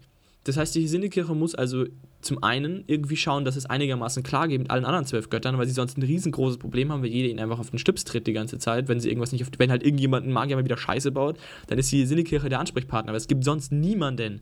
Das heißt, die Sinnekirche hat ein großes Interesse daran, dass man irgendwie die Magie einigermaßen vorzeigbar gestalten kann und zum anderen ist es so, dass sie auch noch irgendwie die komplette Magie, die sie ja jetzt irgendwie vorzeigbar gestalten lassen will, extrem auseinandergeht. Und man hat von weißer bis schwarzer Gilde alles dabei. Und die sind alle jetzt sagen alle, ja, wir sind Hesinde cool. Und wenn sie einen Typen grillen mit einem Dämon, dann ist es immer Hesinde ein Problem eigentlich. Weil der sagt, ja, Hesinde sagt, ja, geht ja alles. Ich, ich kann halt. Und das ist, finde ich, ein echt ein großes Problem, wie man das alles bedienen kann. Ja, ich glaube, die Kirche ist da auch größtenteils einfach überfordert, weil sie natürlich auch einfach in der Unterzahl sind, gerade was die ganzen Magierakademien und deren Leute natürlich angeht. Aber ich finde ich find die Verbindung Hesinde und Magie auch immer so ein bisschen komisch, weil woher kommt das denn eigentlich? Ist das einfach nur, weil die Art, wie man Magie, zumindest wie Menschen Magie betreiben, so ähnlich ist, wie geforscht wird, also weil es einfach so wissenschaftlich ist? Oder woher kommt das denn? Also Hisinde ist jetzt nicht irgendwie so die, die Bringerin der Magie oder ist ja von der Theologie her jetzt nicht wirklich. Also ich kenne mich da nicht so wahnsinnig Ja, Mardas Frevel ist ja, Marder ist ja schon Tochter von Sinde, wenn ich jetzt nicht komplett falsch liege. Aber gut, klar, für Sinde selbst ist es natürlich nicht. Also warum, warum passt das so gut zusammen? Natürlich, klar, durch die Wissenschaftlichkeit, dass man sagt, okay, das passt ja gut. Wir kriegen mit Hesinde gefälligen Mitteln gute Ergebnisse aus der Magie, deswegen bietet sich das an als das Projekt. Wir machen jetzt Magie, aber an sich, äh, auch von den Liturgien oder so, ist es ja immer sehr stark auf Magie gepolt, also Magieresistenz, Zauber abwehren, äh, Analyse von Artefakten, was ja auch sehr magienah ist und so. Aber das ist natürlich auch finde ich auch immer komisch irgendwie. Aber klar, auch da würde ich sagen, es hat natürlich diese Kontrollinstanz. Äh, sie wollen natürlich gucken, dass da vernünftig geforscht wird und an sinnegefälligen Projekten gearbeitet wird, was in Brabak natürlich nicht der Fall ist. Und ich glaube, wenn die die Möglichkeit hätten, würden die das auch sofort schließen lassen, aber geht halt nicht. Ist halt einfach zu weit weg. Ähm, aber klar, ich, die sind natürlich auch, auch stark überfordert. Aber auf der anderen Seite ist es natürlich auch immer die Frage, inwiefern man ohne Hesinde-Geweihten Hesinde-gläubig sein kann. Also ein Magier kann, auch wenn kein Hesinde-Tempel in der Stadt ist oder in der Nähe ist, trotzdem Hesinde-gläubig sein. Die Frage ist halt nur, woher bezieht er dann seinen Glauben? Also woher kommt das dann? Was ist ja, das dann? Ich würde Weil Hesinde-Glauben ist ja immer mit Hesinde-Kirche verbunden. Ich würde nämlich dem auch genau, das war auch ein ganz interessanter Punkt, auf den ich jetzt kommen wollte. Ich würde nämlich sogar davon ausgehen, dass du bei jeder Akademie einen Typen hast, der sich in irgendeiner Weise den kirchlichen Belangen widmet. Also jede Akademie natürlich sich offensichtlich, also offensichtlich äh, Sinde verschreibt und nicht irgendwie eigeninterpretatorisch an die Sache rangeht. Ähm, aber ich denke mal, hat auch die Kirche ein starkes Interesse daran, dass sie da irgendjemanden Mann drin haben. Ich meine, es muss jetzt kein Geweihter sein, aber dass irgendjemand sich, sage ich mal, offens off also offiziell sozusagen den Kirchenangelegenheiten widmet, Kontakt hält vielleicht mit irgendeinem Tempel, ähm, in irgendeiner Weise halt für, ja, für, dafür verantwortlich ist, dass es einigermaßen glatt läuft alles und dass niemand irgendwie jetzt gerade anfängt, Menschen aufzuschneiden. Was in mir haben zum Beispiel offensichtlich auch kein Problem ist, obwohl die, äh, obwohl Salbin Konservatin äh, offensichtlich sinnegewalt, äh, sinnegläubig ist. Ähm, aber also ich meine, das Problem ist eben, dass sich da, also dass sich Sinde auch durch dieses Moderne, das man wir jetzt auch mitbringen, sich wahnsinnig aus sich selbst heraus motiviert, eben wo man sich sehr schnell selbst einfach ein Bild machen kann und sagen, ja, Sinde sagt ja freie Forschung, also bin ich hier Sinde-gläubig, wenn ich freie Forschung mache, weil es ja eben so nicht ganz funktioniert. Und dennoch ist es eben so, dass sich alle auf Sinde berufen. Das heißt, eigentlich müsste Sinde, also die Sinde Kirche, müsste, müsste sich eigentlich, also wenn sie jetzt die Verantwortung nicht übernehmen will für die ganzen schwarzmagischen Schulen, die die Leute aufschneiden, müssten sie sich ganz klar distanzieren davon. Sie müssten offensichtlich klar machen, dass es nichts mit der Sinde zu tun hat, Menschen aufzuschneiden, was sie aber nicht tut. Ja. Also es ist jetzt nicht so, dass man das Gefühl hat, die Sinnekirche wird sich extrem dagegen aussprechen. Sie sagt einfach gar nichts dazu. Sie lässt es einfach zu. Und ähm, das heißt für mich eigentlich im Wesentlichen, dass sie noch irgendwie die Verantwortung versucht zu, also sie versuchen das irgendwie zu handeln. Und die wollen ihnen die Verantwortung nicht abgeben und sagen, ja, das sind einfach alles ungöttliche Menschen, sind alles ver, ver, böse Dämonenpaktiere, sondern die sagen, nee, das kriegen wir schon hin. Die machen das zwar alles noch ein bisschen, ne, nicht so gut, aber wir kriegen das schon irgendwie hin und wir machen da arbeiten dran und ja. lass uns mal ein bisschen Zeit. Und ähm, dann denke ich mir, ja gut, dann gibt es ja vielleicht auch Gesindegeweihte, die möglicherweise dieser Ansicht, dieses Menschenaufschneiden gar nicht so abwegig gegenüberstehen. Vielleicht unterstützen auch ein paar der Sindegeweihten die schwarzmagischen Schulen an der Stelle und sagen, ja, nö, mach mal, ist ja okay. Oder ist es wirklich alles eigenmächtig? Oder ich meine, das ist dann auch eben das nächste, wo ich mir sage, keine Ahnung. Dasselbe gilt außerdem auch für weißmagische Gilden, ne? die sich wiederum in ihrer Forschung einschränken. Ne? Wo ich mir auch nicht vorstellen kann, dass die Syndikirche komplett damit okay geht. Dass man sagt, ja, nö, wir machen das nicht, weil das darf man nicht. Wo die Syndikirche vielleicht sagen würde, ja, was ist los, Leute, macht doch mal ein bisschen mehr vielleicht wo ich mir auch vor, vielleicht jetzt auf einem ganz anderen Niveau natürlich, okay, Menschen aufschneiden ist vielleicht ein bisschen schlechter als nicht forschen, aber. Ähm, es, ist, es ist ein bisschen schwierig, weil wir kennen halt auch nicht die konkreten Leitlinien, die jetzt so eine Hesinde-Kirche an eine, eine, Akademie stellen würde. Es wäre mal interessant zu sehen, was wirklich die Anforderungen für eine Hesinde-gefällige äh, Magierakademie-Arbeit ist. Aber auf der anderen Seite frage ich mich auch immer, ähm, ist es denn das ist eigentlich doch ein Paradox in sich. Also ein, ist denn eine göttergefällige Wissenschaft überhaupt möglich oder schließt sich das nicht aus? Weil ich denke mir immer, als, als Wissenschaftler, als Magier, was, was willst du von der Sindekirche? Wozu brauchst du die? Du, du erkundest die Welt für dich mit deinen Methoden und bist wissenschaftlich und hier und da. Und eigentlich ist, ist, ist ja, also das ist natürlich aus unserer Sicht immer so schwer. Man kann sich nicht vorstellen, dass in der Universität irgendwie ein Schrein an irgendeinen Götter, äh, an irgendeinen Wissenschaftsgott steht, weil es halt einfach eine unvernünftige Herangehensweise ist und ein Wissenschaftler einfach nichts bringt.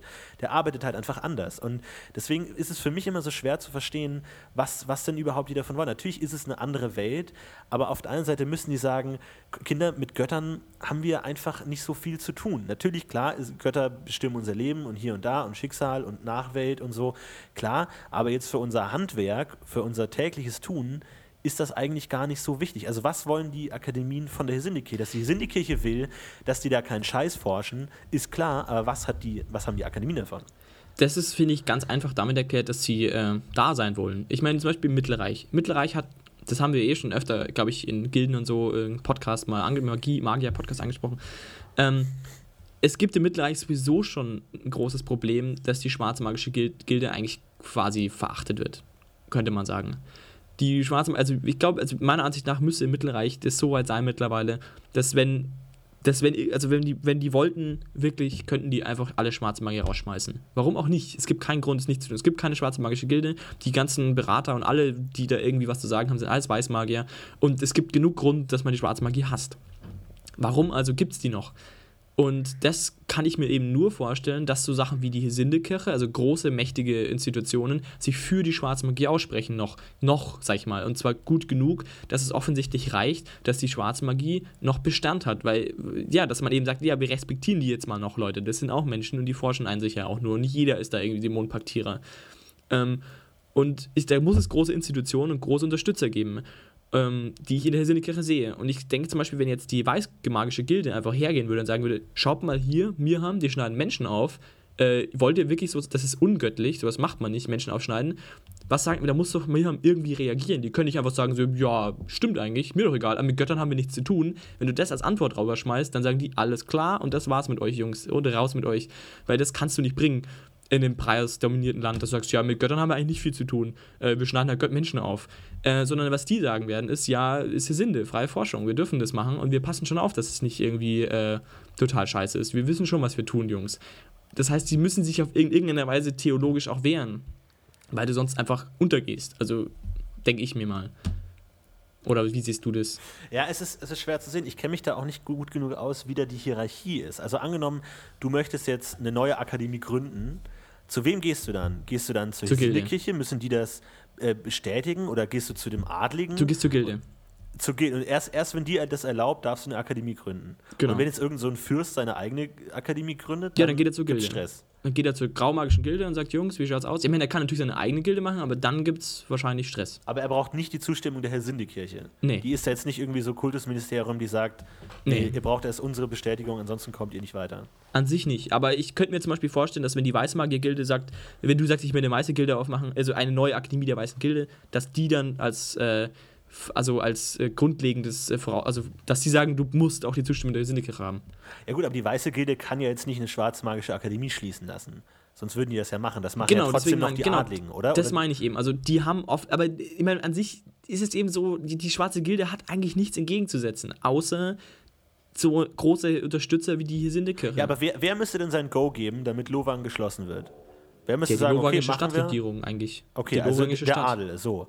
Das heißt, der ist da eigentlich der Chef. Das heißt, selbst wenn die Weiße Gilde, was sagt, okay, gut, okay, dann ist das schon mal klar. Genau, also ich Aber meine, das heißt, wer, wer steht da drüber? Die Weiße Gilde oder hier sind die Kirche? Über was? Äh, wo stehen die? Was kommt an Stelle 2? Also ich glaube, dass die Gilde ist mal grundsätzlich für sich genommen, aber durch das, also die Hesinde-Kirche hat einfach einen vermittelten Wert und zwar einen sehr, sehr großen, gerade was die schwarze Magie angeht. Ich glaube, die schwarze Magie wäre nicht existent, wenn die Hesinde-Kirche nicht sich dafür aussprechen würde. Wenn die Hesinde-Kirche nämlich sagen würde, macht was ihr wollt, ist mir doch alles egal, mach, haut die schwarze Gilde von mir aus weg, mir doch wurscht, dann würden die das wahrscheinlich machen. Weil es gibt keinen Grund, es nicht zu tun. Es gibt Schwarzpakt- Schwarzmagier, die äh, irgendwie Dämonen beschwören, warum nicht einfach irgendwie nach 50 Jahren schlechter Erfahrung einfach mal sagen, okay Jungs, ihr kommt mir einfach nicht so leicht über die Grenze. Ihr, es ist einfach nicht so einfach mehr. Ihr dürft jetzt einfach nicht mehr nach ins Mittelreich einfach mal reinspazieren, wie bis jetzt immer, sondern wir kontrollieren euch jetzt mal schärfer, zum Beispiel. So ganz klar, was ich einfach irgendwie naheliegend fände, was aber offensichtlich nicht der Fall ist. Und dieser, ich glaube, dass der einzige Grund, warum das nicht der Fall ist, liegt halt daran, dass es eben sowas wie die Syndikirche gibt, die da vermittelt und sagt, ja, Leute, macht mal nicht jetzt hier gleich irgendwie alles kaputt, sondern lasst die mal machen und die sind eigentlich alle böse. Und Brabak ist zwar scheiße, aber da können wir jetzt auch nicht viel dagegen machen. Und wir wollen jetzt nicht die schwarze Gilde zumachen, nur weil da eine Akademie scheiße ist. Ähm, und ja, und ich, ich kann mir eigentlich das nur so vorstellen. Ja, natürlich hat die schwarze Gilde auch so ein bisschen Macht und so, aber ich meine, im Wesentlichen sind das fünf so paar Hallen, wo da so ein paar Magier drin sitzen und das sind halt irgendwie 200 Leute oder so. Und naja, die sind halt so, hm.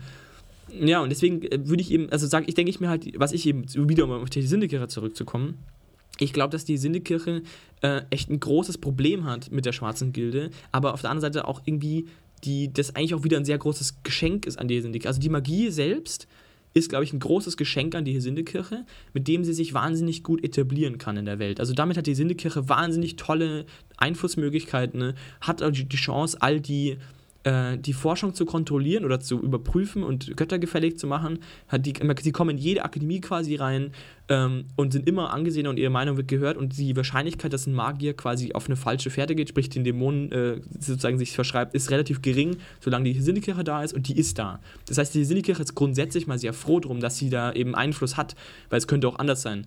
Wenn nämlich jetzt ein Kirchenstreit wäre, könnte ich mir vorstellen, dass die Akademien sagen, ja gut, äh, dann hat keine Götter, ciao, und machen, was sie wollen. Und deswegen ist die Syndikirche, glaube ich, grundsätzlich ganz froh drum, dass es so klar strukturiert ist und die Syndikirche ganz klar für Magie ist. Und da gibt es keine große Diskussion, ist einfach so. Und damit ist jeder eigentlich einigermaßen einverstanden, solange die Magie machen darf, was sie will, so ein bisschen. Aber auf der anderen Seite will die Syndikirche dann eben auch nicht die schwarze Magie aufgeben, weil sie damit sozusagen ihre Magie beschneiden würde. Und was eben, wo das dann hinführt, ist, glaube ich, einfach so riskant. Da will die Syndikirche gar nicht hin. Die will nicht sagen, ja, die schwarze Magie ist eigentlich böse, weil wenn die das sagen würde, dann würde sie sich beschneiden, dann wären vielleicht wieder die Magier unzufrieden, dann gibt es wieder so ein paar Graue, die sagen, nee, das geht aber jetzt auch wieder nicht. Und dann hätte man schon wieder so eine Kirchendiskussion. Das will die Syndikirche eigentlich überhaupt nicht haben. Und die will es ja eigentlich so lassen, wie es ist. Demzufolge unterstützt sie die schwarze Gilde, wo sie kann. Und zwar offensichtlich gut genug, dass sie eben quasi überall Zugang hat und die schwarze Gilde eigentlich als komplett Zugang, also vollkommen also intakte Gilde funktioniert. Aber auf der anderen Seite muss sie sich sozusagen auch damit rumschlagen, dass wenn man einen Magier Scheiße baut, dass sie das irgendwie wieder gerade richten.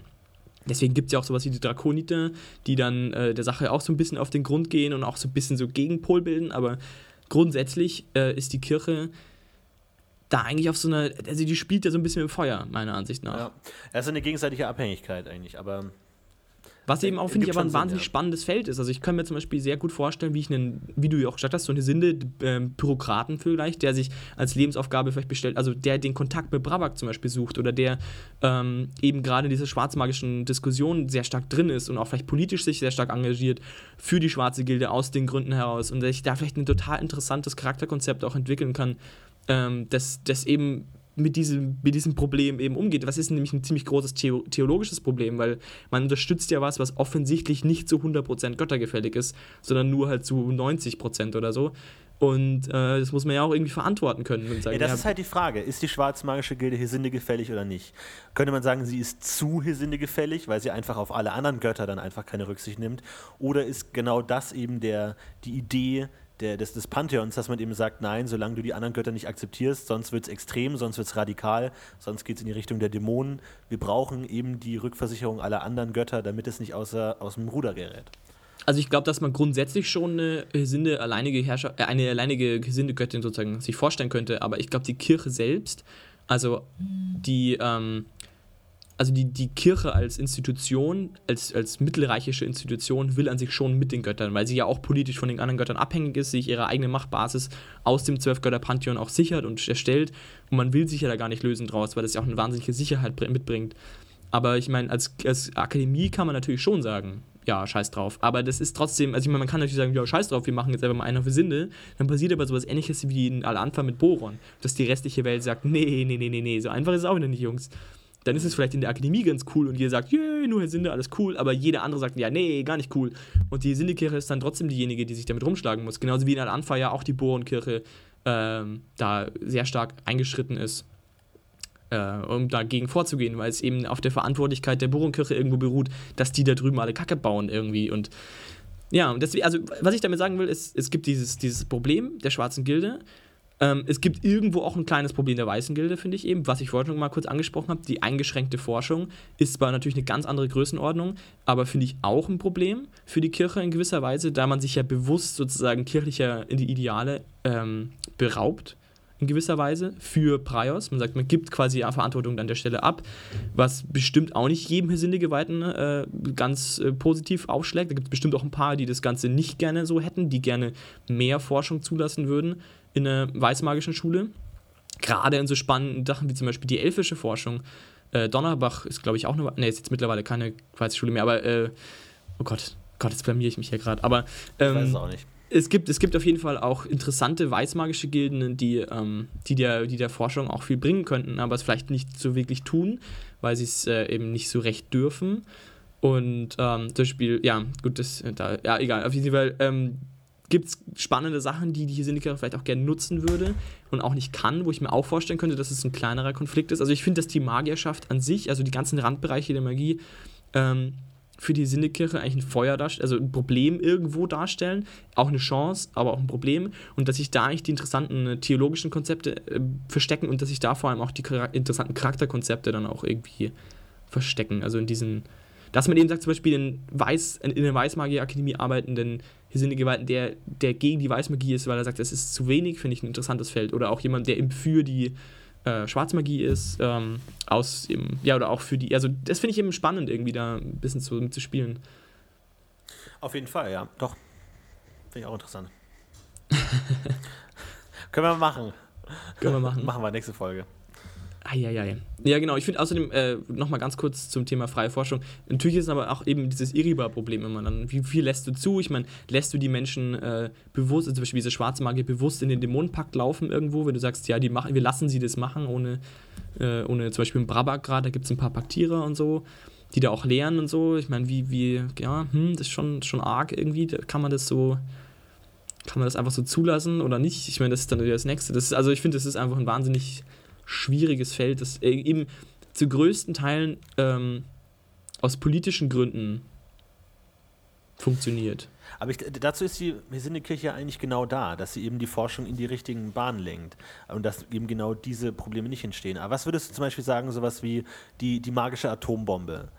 Äh, Magier arbeiten an der magischen Atombombe. Würdest du da sagen, dass die Syndikate die Aufgabe hat, die Forschung zu begrenzen, zu sagen, Leute, das ist saugefährlich, das ist irgendwie politisch schwierig oder sagst du, ja klar, cool, ist ein cooles Thema, machen wir auf jeden Fall. Also im Sinne von Verantwortung der Forschung. Ja, ist auch eine gute Frage. Es kommt außerdem auch, finde ich, an die Leichenstellungsproblematik wieder ran. Also, wie Verantwortung ja. hat es ja da auch damit zu tun. Äh, wüsste ich auch nicht. Ich denke mal, da wird es auch wieder 2-2 geben, dem, ähm, der Sinnekirche. Also grundsätzlich einfach diese Schwarz gegen Weiß. Ähm, Schwarzmagie gegen Weißmagie ist selbes Problem. Wie weit. Aber ja, die, wie, wie, die, die Idee dahinter der Kirche ist ja, äh, Forschung zu beschränken. Wenn, wenn du keine Beschränkung bräuchtest, bräuchtest du auch keine Sinnekirche. Die Menschen forschen von alleine. Das machen die schon. Die bauen sich ihren Scheiß. Aber die Sinnekirche ja, ist darum zu beschränken. Du, die Bahn lenken. So von Sachen weglenken, aber auch zu Sachen hinlenken. Also das, was sinnegefällig ist, soll passieren. Die Frage ist nur, was ist das? Was ist sinnegefällig und was nicht? Klar, Dämonen und so und, und, und das ist schon klar, das ist natürlich nicht sinnegefällig, das ist nicht göttergefällig an sich. Aber wie sieht es aus mit solchen Sachen? Irgendwie so äh, krasse magische Kriegsführung, Atombombe bauen, kann. Ist das, ist das okay? Oder nicht? Ähm, also, aber zum Beispiel die, die, die Vorzeigerakademie Punin macht ja auch Dämonenforschung. Also auch da ist es ja wieder schwierig. Aber gut. Ähm, gut, aber da könnte ja. man sagen, das ist halt dann, da muss man dann halt genau aufpassen, wo die Grenze ist. Ab wann darf man ihn beschwören? Wie? Was sind die Regularien? Da wird die Sinnekirche natürlich genau ihr Auge drauf werfen. Ja, wahrscheinlich. Äh, ja, weiß ich auch nicht. Äh, Glaube ich, ist äh, Gott sei Dank noch nicht vorgekommen. Demzufolge keine. Also ich denke mal, dass sie es auf jeden Fall machen würden. Ähm, aus, ja, einfach aus politischen Gründen auch. Und weil ich meine, wenn's, wenn die Akademie das nicht erforscht, wird es jemand anders erforschen. Natürlich machen die das dann lieber unter äh, Blick der Hesindekirche als gar nicht.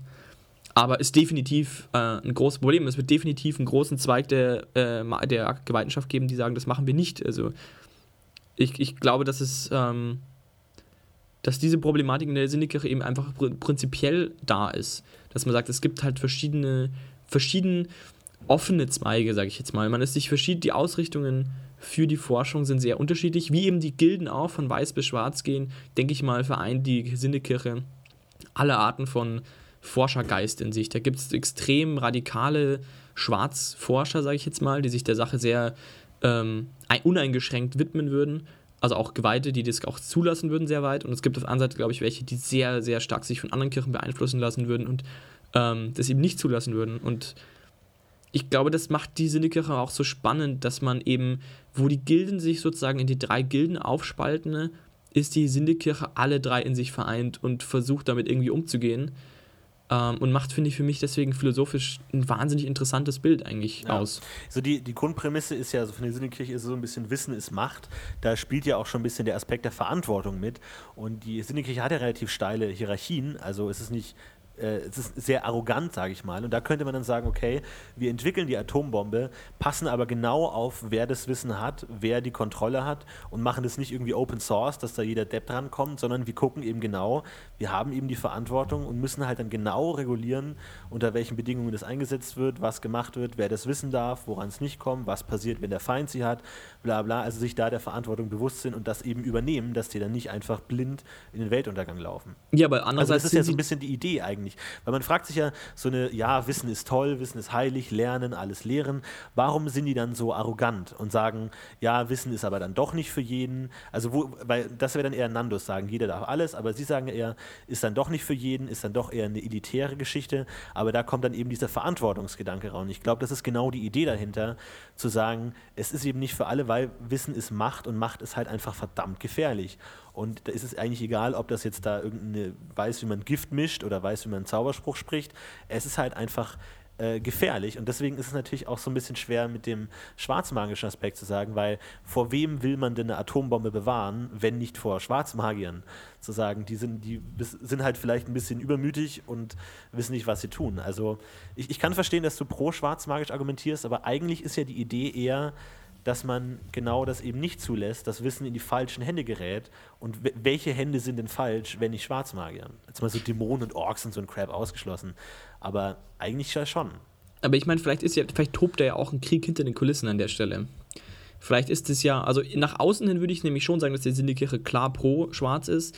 Ähm, vielleicht gibt es eben da aber auch diese Randbereiche, die ich ja eben schon vorher angesprochen habe, wo man, dass man eben zum Beispiel einen sehr politisch engagierten Sinnegewalten hat, der sich eben genau damit eben rumschlagen muss, dass die schwarze äh, Gilde die ganze Zeit ihre Hände an Forschungsergebnisse der Grauen Gilde zum Beispiel bekommen will, an die sie bis jetzt noch nicht reingekommen sind. Oder irgendwelche anderen wichtigen anderen Erkenntnisse oder Wissenschaft oder Artefakte irgendwie rankommen will und halt auf eine, das halt so ein politischer, diplomatischer Kampf ist, dass man immer vor irgendwelchen Kirchengerichten dann spricht und warum man jetzt das Artefakt haben muss und da und die Kirche versucht die ganze Zeit das aber irgendwie denen doch nicht zu geben und es so zu verantworten, so zu erklären, dass es eben, dass sie eben nicht sagen müssen, dass sie unver unverantwortliche Schwarzmagier wären, weil dann würden sie ja wieder zugeben, dass die Schwarzmagier eigentlich scheiße sind und ähm, vielleicht ist es ja eben gerade so ein spannendes Feld, das ist eben da, was ich eben gemeint das meine ich eben mit dem Spiel mit dem Feuer. Ich glaube, sie unterstützen da eben was, was sie auf der anderen Seite eben nicht so ganz uneingeschränkt unterstützen dürfen. Und wenn es dann wirklich um was geht, wie eben so eine Atombombe und wirklich ein starke, äh, starkes Artefakt oder irgendwas richtig äh, Mächtiges, was sie einfach nicht abgeben wollen, ähm, dann muss man das erstmal verargumentieren, warum das jetzt nicht geht. Und ähm, das ist vielleicht genau dieses Spiel, dass die schwarze, schwarze Gilde sich dem ja auch bewusst, die schwarze Gilde weiß ganz genau, dass die Sinnekirche ihnen das nicht geben will ähm, und die Sinnekirche weiß ganz genau, dass die schwarze Gilde weiß, dass sie nicht geben will, aber es ist jetzt so ein diplomatischer Krieg, dass, dass es dann irgendwie doch, weil sie ja nach Regularen irgendwie schon gehen müsste und dann also dann wird das eben so rumgehampelt und dann ist es vielleicht einfach auch ein ganz spannendes Puppenspiel irgendwie an der Stelle wie die hier Kirche da eben versucht, die, die Verantwortung eben zu behalten, aber auf der anderen Seite dieses Politische eben nicht aufzugeben und zu sagen, ja, wir sind aber eigentlich schon pro Forschung und pro auch der schwarzen Gilde Forschung. Ja.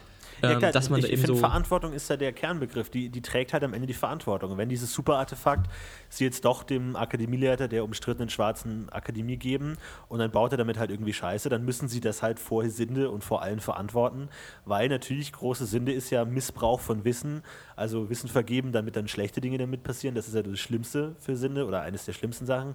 Das ist natürlich dann die Frage. Das ist natürlich eine große Verantwortung, weil sie eben genau wissen, Wissen ist Macht. Und Aber auf der anderen Seite finde ich eben, dass die Kirche auch grundsätzlich eine, also grundsätzlich eigentlich ein sehr arrogantes, äh, ganz arrogante Einstellung hat, wenn sie halt so davon ausgeht, dass sie das Wissen ja offensichtlich dann behalten dürfen. Ja. Zumindest äh, die ausgewählten Leute der Kirche.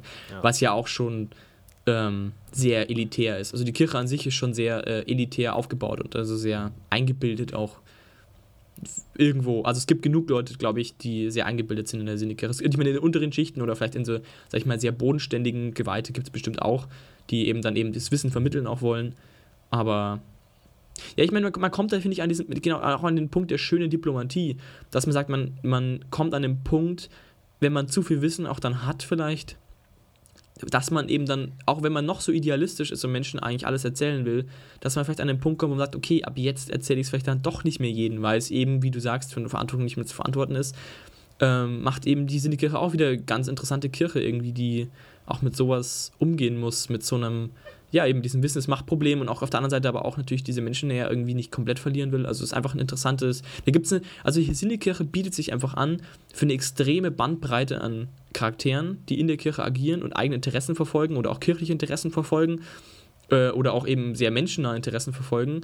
Äh, selbstlose und das finde ich eigentlich sehr interessant und ich, ähm, das verbindet sich alle in dieses, alles in dieser Kirche, die auch eine sehr offene Kirche auf der anderen Seite auch noch irgendwie ist und ich glaube zum Beispiel in so einem Kirchentag, wo sich die Kirche trifft, glaube ich, geht es zu, da, da glaube ich, da gibt es Krieg, oder? Also da, da muss doch, da gibt es doch Blut.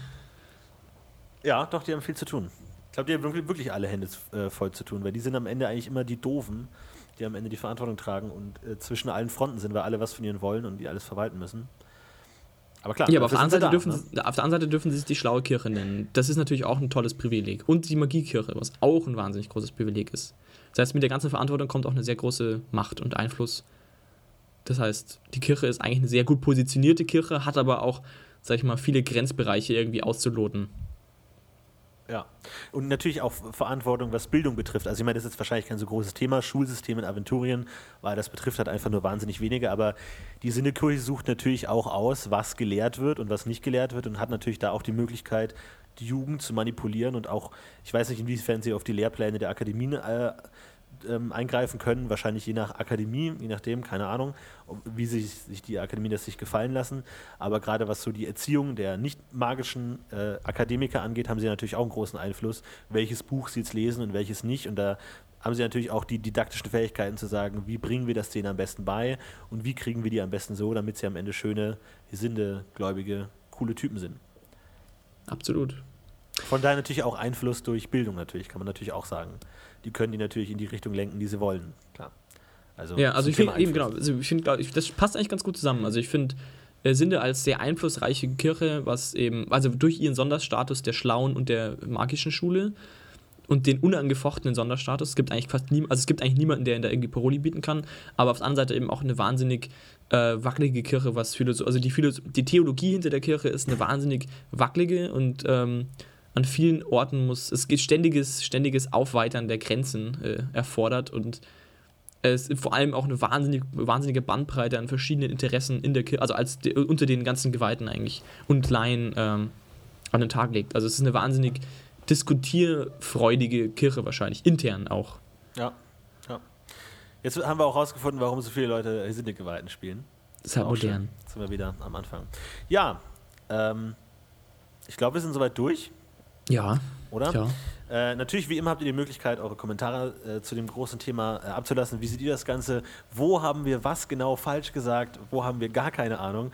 Und wie seht ihr das? Und ansonsten habt ihr natürlich auch immer die Möglichkeit, vorgreifend für die nächsten Folgen zu kommentieren.